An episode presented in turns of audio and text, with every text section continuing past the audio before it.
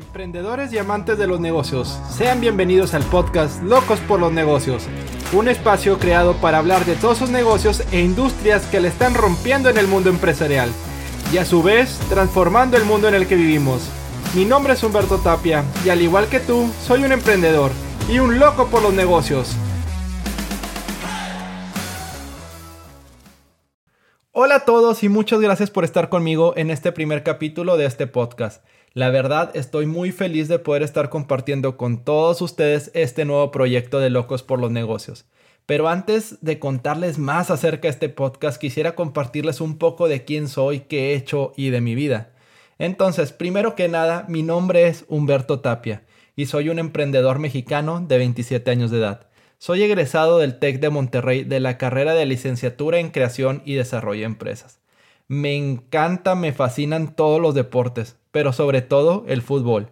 Le voy a las Chivas, es mi equipo favorito. Además de los deportes, me encanta viajar y sobre todo me encantan los negocios. Y uno de mis más grandes pasatiempos es leer acerca de emprendedores y negocios que han tenido éxito y fracasado. Y finalmente, al igual que tú probablemente soy una víctima de ese bicho raro que se llama emprendimiento. La verdad no sé cómo ni cuándo, pero ese bicho me picó hace mucho tiempo. Mi mamá recuerda que un día cuando estaba en la primaria, invité a varios de mis amigos a la casa. Entonces mi mamá nos empezó a preguntar qué queríamos ser de grande. Mis amigos empezaron a contestar yo quiero ser doctor. Y otro pues que decía que yo quiero ser arquitecto. Y así iban uno por uno diciendo que querían ser de grande. Hasta que uno de mis amigos contestó, yo quiero ser piloto de avión. Al final, cuando ya había mi mamá acabado de preguntarle a todos mis amigos, me dice, ¿y tú, Betito, qué quieres ser de grande? Y contesté, el dueño del avión que mi amigo quiere pilotear. Ya sé, en su mente han de estar pensando, pinche niño mamón. Déjenles confieso que es tiempo que no tengo ningún amigo que sea piloto y que yo no tengo un avión. Pero en un futuro así será, estoy seguro. No fue hasta la prepa que inicié mi primer negocio, un negocio que se llamaba Te Promuevo. Y digo se llamaba porque ya no existe. El negocio consistía en que buscaba un negocio que quisiera pagarme a cambio de yo usar una camisa con el logo de, em, de su empresa día a día. Entonces ahí me veían en la prepa utilizando día tras día las camisas con publicidad de la empresa que me pagaba. Además de esto, hacía un video diario y lo subía a YouTube haciendo una tontería mientras usaba la playera y promocionaba el negocio. Así que ya se pueden imaginar el bullying y las burlas que me hacían compañeros en la prepa. Lo cual no me importó mucho en su momento, ya que por fin estaba ganando mi propio dinero. Sin lugar, esta etapa fue la que me ayudó a perderle el miedo al que dirán. Y fue cuando entendí que las personas como quiera van a hablar. Si porque hiciste algo, porque lo hiciste. Y si porque no lo hiciste, porque no lo hiciste. Al último nunca tendrás a todos contentos. Y esto es una lección muy importante en mis primeros años de edad. El negocio de Te Promuevo duró alrededor de dos años. Durante este tiempo es que nace mi pasión por leer acerca de negocios y acerca y sobre todo acerca de negocios tecnológicos. Devoraba las noticias de este tipo de empresas. Y es cuando digo, tengo que crear mi propia empresa de tecnología. Es ahí que nace la idea de Browsy, un intento de red social que destronaría Facebook, según yo, como la red social predilecta de las personas. Esta idea surge cuando Facebook apenas empezaba a tener presencia en dispositivos móviles a través de su app y esta app no era tan intuitiva y se cerraba inesperadamente en cada segundo. Al ver estas áreas de oportunidad es que yo me lanzo el ruedo, pero había un pequeño detalle. No sabía programar. Entonces, pues les sigo contando, entro a la universidad y en ese momento es cuando tengo que elegir una carrera a estudiar. La verdad, Nunca he sido un fanático de la escuela, aunque no me fue mal en calificaciones. La verdad, me iba bastante bien, para ser honesto. Debido a esto es que decidí estudiar aquella carrera que no la sintiera como una carga y que fuera más por diversión y es por eso que elegí la carrera de creación y desarrollo de empresas encima de la carrera de ingeniero en tecnologías computacionales. Para no hacerles el cuento muy largo, en primer semestre de carrera se abre una convocatoria de un premio a nivel nacional llamado Reto Naranja.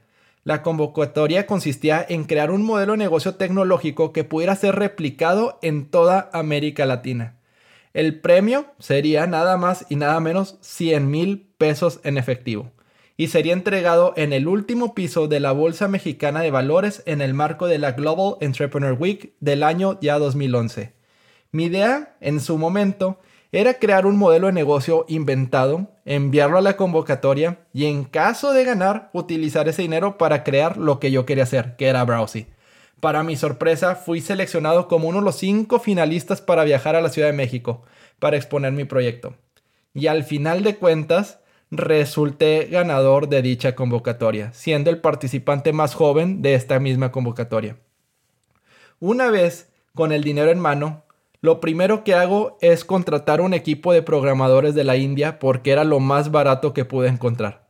Por lo que al estar con el equipo de programadores tuve que estar despierto a altas horas de la noche coordinando con ellos ciertas cosas de la aplicación y luego despertarme temprano por la mañana para poder ir a la universidad. Al final de cuentas, se concluyó el trabajo de la aplicación, la aplicación de Browser se subió al App Store y si les digo que tuve 10 descargas estaría exagerando.